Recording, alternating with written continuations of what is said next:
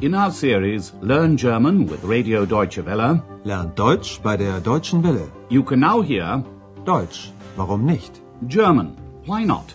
A radio language course by Herrad Meese.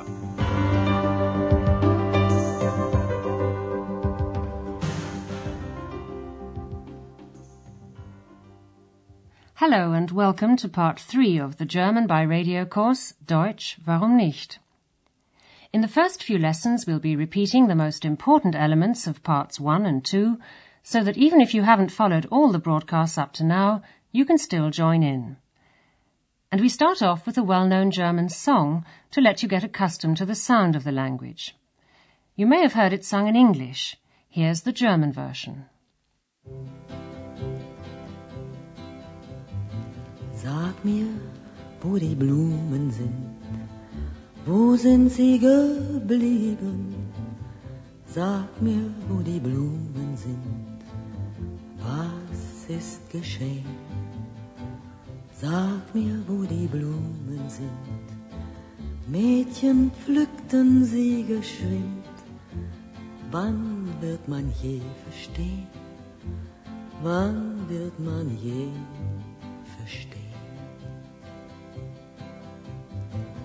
Sag mir, wo die Mädchen sind, wo sind sie geblieben?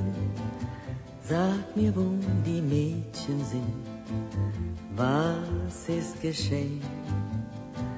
Sag mir, wo die Mädchen sind, Männer nahmen sie geschwind. Wann wird man je verstehen? Wann wird man je? Sag mir, wo die Blumen sind. Where Have All the Flowers Gone? was recorded in 1962 by Marlene Dietrich. It's a lament for the victims of war, flowers, young girls, and men. Marlene Dietrich, a famous German actress and singer, was born in 1901 in Berlin, which is where her career began. She died in Paris in 1992. During this course, we'll find out more about Berlin and its history. Today you can hear Lesson 1. The music is super. Die Musik ist super. This lesson is different from the other lessons in the course.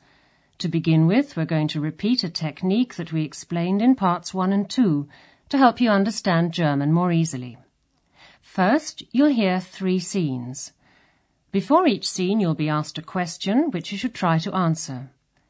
Here's the first dialogue. Listen and try to work out where the scene is taking place.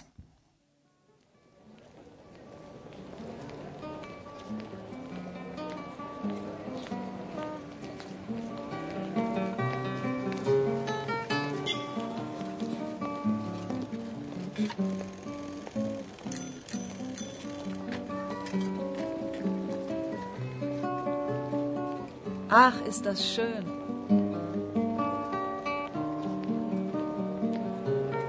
Fantastisch. Ja, die Musik ist super.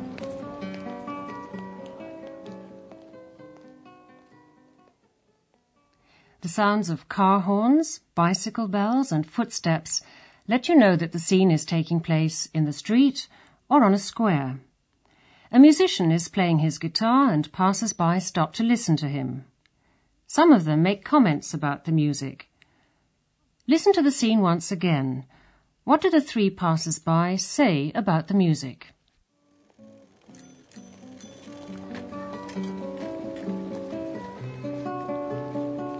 Ach, ist das schön.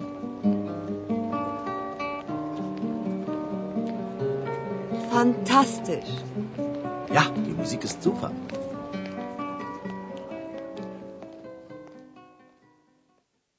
All three think the music is very good. The first woman says, Oh, that's nice. Ach, ist das schön. The second woman says, Fantastic. Fantastisch. The young man agrees and says, Yes, the music is super. Ja, die Musik ist super. It wasn't too difficult to understand what the people were saying because they used three words which are more or less the same as in English. The words were fantastisch, fantastic, Musik, music, and super, super. Fantastisch. Ja, die Musik ist super. Words like that, let's call them international words, can help you to follow what's going on when you hear a dialogue in German for the first time. Listen to the next scene and concentrate on the sound effects and on the words. Try to imagine the scene with the street musicians. A young man walks up to the three passers-by on the street. What does he ask for?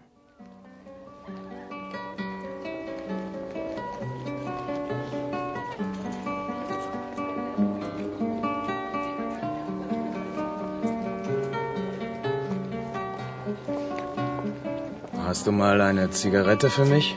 Was willst du? Hast du mal eine Zigarette für mich? Ja. Hier.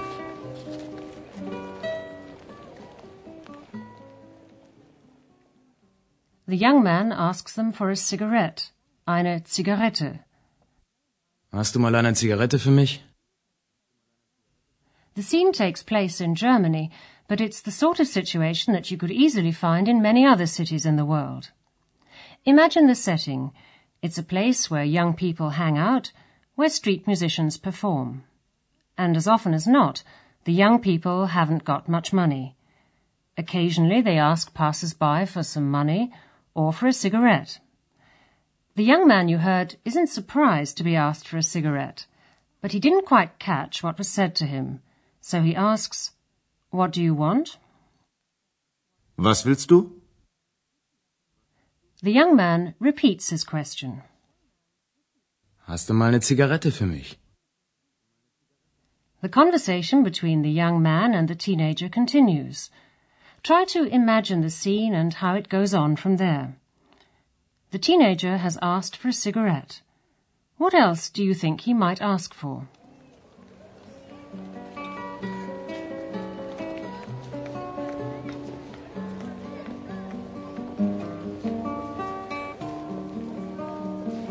Hast du auch Feuer für mich? Feuer? Nein, habe ich nicht. Warten Sie, ich habe Feuer.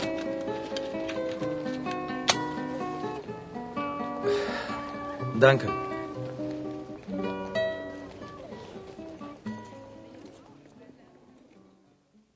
If you want to smoke a cigarette, you need a light. So even if you don't know the word for a light, Feuer, which means fire, you can guess the meaning. Listen to the question once again. Hast du auch Feuer für mich? The young man can't be bothered looking for his lighter, so he says, A light? No, sorry, I haven't got one. Feuer? Nein, hab ich nicht. But an older gentleman, who's more helpful, says, Wait a moment, I've got a light. Warten Sie, ich habe Feuer. The teenager thanks him. Danke. And in a moment we'll go over some of the points you should watch out for when you hear a dialogue in this course for the first time.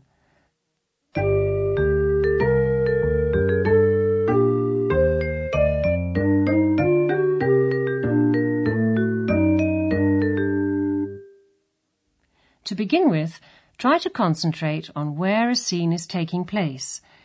You can often tell this from the sound effects.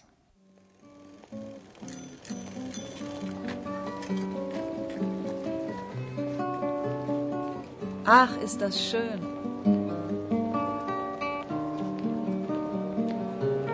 Fantastisch. Ja, die Musik ist super.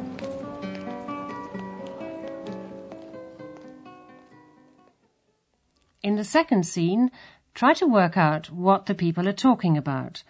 Words that you recognize from English, like Zigarette, cigarette, will give you a clue.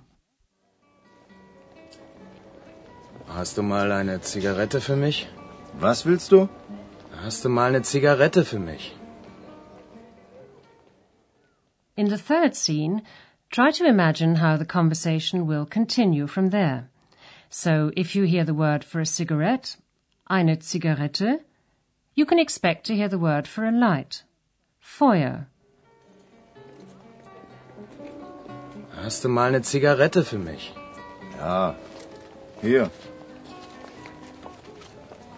Hast du auch Feuer für mich? Feuer? Nein, habe ich nicht.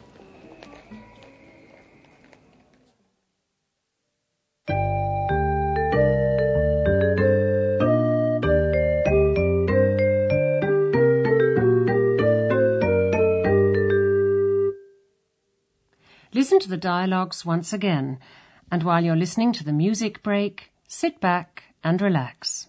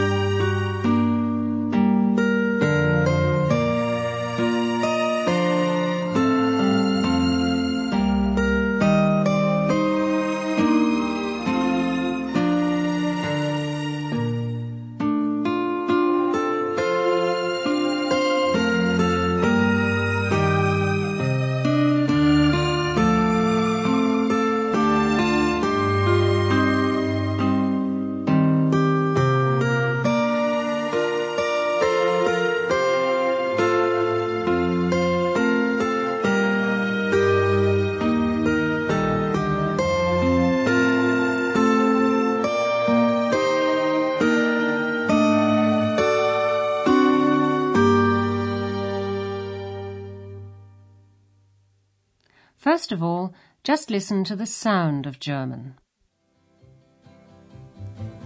Sag mir, wo die Mädchen sind, wo sind sie geblieben? Sag mir, wo die Mädchen sind, was ist geschehen? Sag mir, wo die Mädchen sind, Männer nahmen sie geschwind, wann wird man je verstehen? Wann wird man je verstehen? Sag mir, wo die Männer sind, wo sind sie geblieben? Sag mir, wo die Männer sind? Next, you discover where the scene is taking place.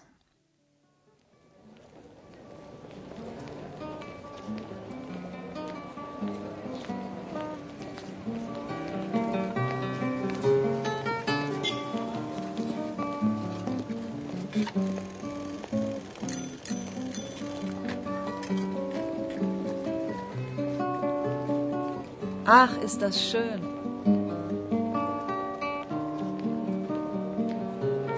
Fantastisch.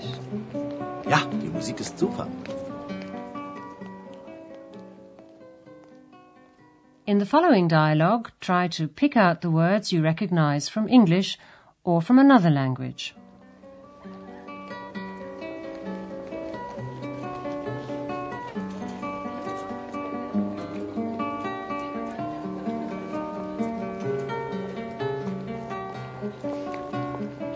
Hast du mal eine Zigarette für mich? Was willst du? Hast du mal eine Zigarette für mich? Ja. Hier.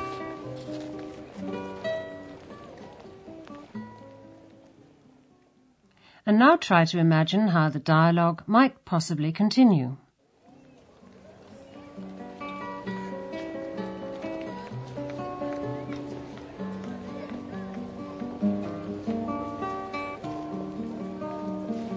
Hast du auch Feuer für mich?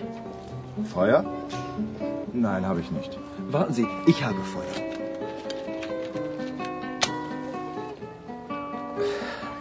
Danke.